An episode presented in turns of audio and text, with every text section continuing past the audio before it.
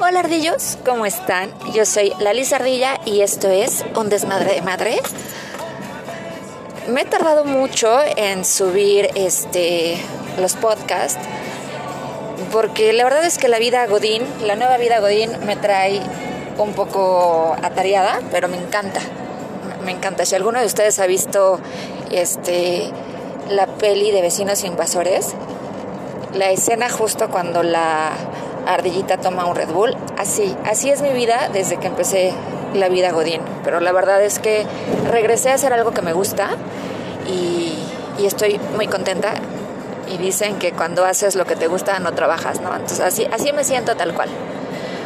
Pero bueno, regresando, el tema de hoy, ardillos, es cómo llevan ustedes la paternidad con sus adolescentes, ¿no? Yo siempre les he dicho que a mí me gusta ser la mamá que no tuve, bueno, no es que no tenga madre, sí tengo y tengo mucha, pero más bien mis papás eran este, tal vez un poco cerrados o un poco estrictos en cuestión de permisos, en cuestión de, de algunas cosas, ¿no?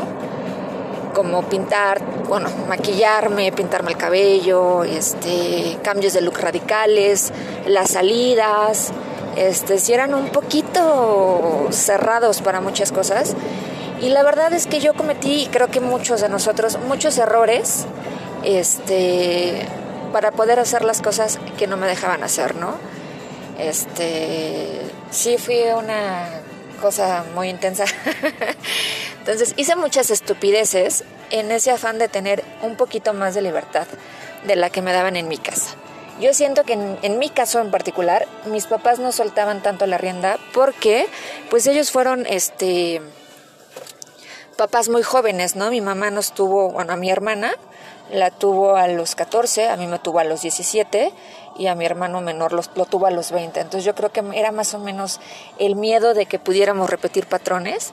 Entonces eran un poquito este cerrados en algunas cuestiones. Yo sí fui un desmadre de hija, no soy solo un desmadre de madre, también fui un desmadre de hija.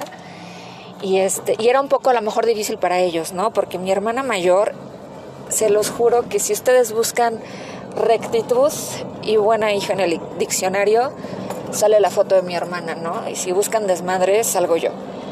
Entonces siento que a ellos les costó un poquito de trabajo ese cambio de tener una hija a la que no le tuvieron que poner límites porque era buena hija desde el día uno. Y conmigo que tuvieron que empezar los límites porque yo sí era un reverendo despapalle.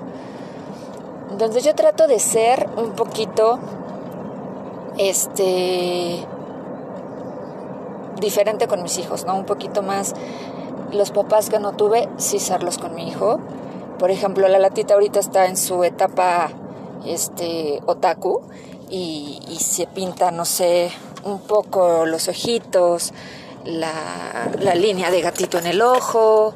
Ay, perdón que se escuche medio chistoso, pero traigo manos libres y les voy platicando todo esto mientras vengo de regreso de la oficina y estoy en Bachelandia, entonces si escuchan saltos cuánticos en mi voz es porque justo voy pasando por los baches. Bueno, pero regresando les decía que la latita está pasando por su momento este, de encontrarse y de saber cuál va a ser su estilo. Ya pasamos por varios, ahora vamos por el estilo otaku, entonces sí se hace la línea en el ojo, un poquito de sombritas, se maquilla bueno, no se maquilla, se pone polvito en la nariz, tipo como si estuviera resfriada. Y, es cómico verlas, esas cosas, pero me gusta acompañarla, me gusta enseñarle cómo es que se tiene que este, maquillar el ojito, cómo es que se tiene que espintar todas las noches. Y esa parte es bonita, ¿no? Trato de darles un poquito de libertad en, en ese tipo de decisiones de qué hacer con su cabello. Este, para que no lo hagan escondidas y, no hagan tarugadas, que sepan que pueden acudir siempre a alguien en casa y no anden buscando fuera de casa lo que no tienen aquí, ¿no? Y en casa del adolescente he tratado de ser lo más prudente posible. Este, y empezó con las fiestas, ¿no? Que, que, si los 15 años, que si la salidita. Por pandemia, pues bueno, no ha ido a una fiesta de 15 años como tal, pero sí a una comidita o a una albercada o a un mini campamento Y me ha costado mucho este darle esos permisos porque vengo como con con esas ideas arraigadas de casa de que los niños no adolescentes no deben dormir fuera de su casa. Y me ha costado un poquito dejar esa parte y darle toda mi confianza porque la primera vez que me dijo, "Mamá, me voy me invitan a una fiesta, pero es de quedarse a dormir." Mi cara fue de mm, ¿me quieres dar la cara de pendeja? Entonces le dije, no. Y él muy serio me dijo, mamá, no confías en mí. Y me acordé lo feo que se siente que tus papás no confían en ti. Entonces yo solita me di un par de cachetadas de guajoloteras. Le dije, claro, por supuesto que confío en ti. Este, sé perfecto el niño que he educado, entonces sí, sí tienes permiso, ¿no?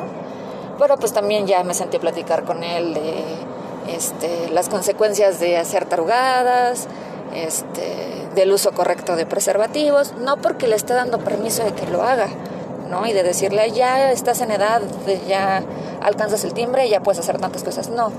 Pero sí que tengan la información por si en dado caso se necesitará, este, pues no se vaya en blanco el señorito y este y no me vaya a ser abuela joven porque yo creo que ahí sí me dé el patatús.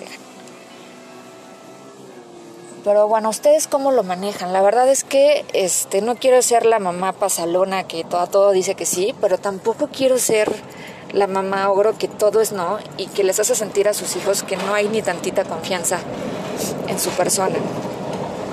Y ha sido complicado ese, ese tema porque yo me acuerdo que en mi casa era no, no a todo. Y a lo mejor por la famita que yo me gané, pero la verdad es que mis papás confiaban cero en mí. Este, y se sentía muy feo, era una de las cosas más feas ese sentimiento, de decir, güey, pues no va a hacer nada, solo quiero ir a platicar con mis amigos o no sé. Este, entonces trato de, de acordarme que alguna vez fui adolescente a la hora de los permisos. Y sé que a los 15 años, pues bueno, empezamos a conocer muchas cosas, empezamos a tener interés en otras este, en cuestión del alcohol sí soy un poquito más reservada. Este, sí le he dado a probar así de, mira, sí sabe la cerveza, mira, sí sabe esto.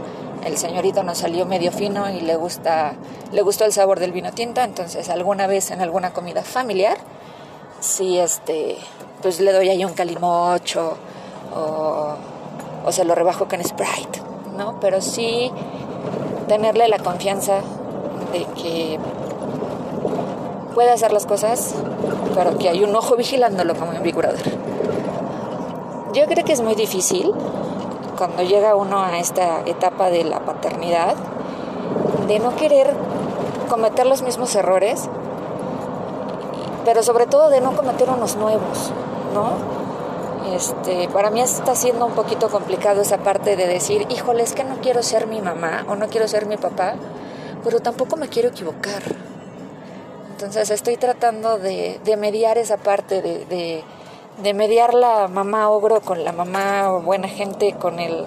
Pero sobre todo siempre marcándole una línea de respeto. Y a mis hijos siempre se los he dicho, yo puedo ser tan amiga de ustedes siempre y siempre van a poder acudir a mí bajo cualquier circunstancia, ¿no?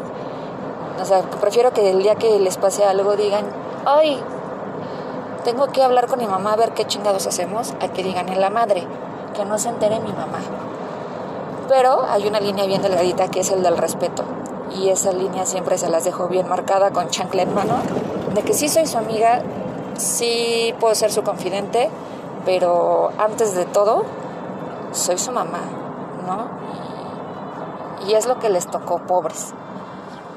Pero bueno, cuéntenme ustedes cómo le hacen, cómo le hacen cuando les piden permiso, son pasalones, son mamás ogros, las que ya tienen hijos adultos, cómo lograron este, dormir tranquilas, sin el miedo de lo estoy haciendo bien, porque se los juro que no hay noche que no me pregunte, lo estoy haciendo bien. Esta es la manera correcta de educar adolescentes o lo estoy haciendo mal y mañana me voy a arrepentir. No sé, esa es mi duda existencial ahora los quiero mucho, ardillos, ardillos que tienen hijos adolescentes. Estoy con ustedes, hermanos, se los juro de corazón.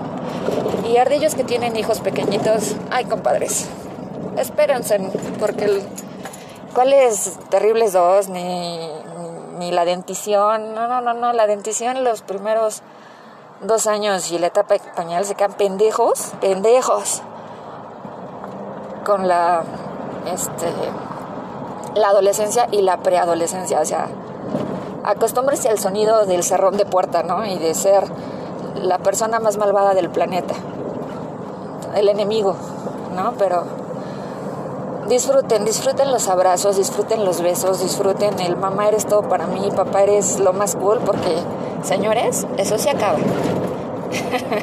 los quiero mucho, ardillos, qué bueno que me acompañan en un episodio más. Este, prometo no alejarme tanto, prometo ser más puntual con, mi, con mis podcasts. Este, nada más denme chancecita a que acomode mi vida Godín. Este, ya luego les contaré qué hago, ¿no? qué estamos haciendo, pero sí, denme, denme chance. Los quiero. Bye.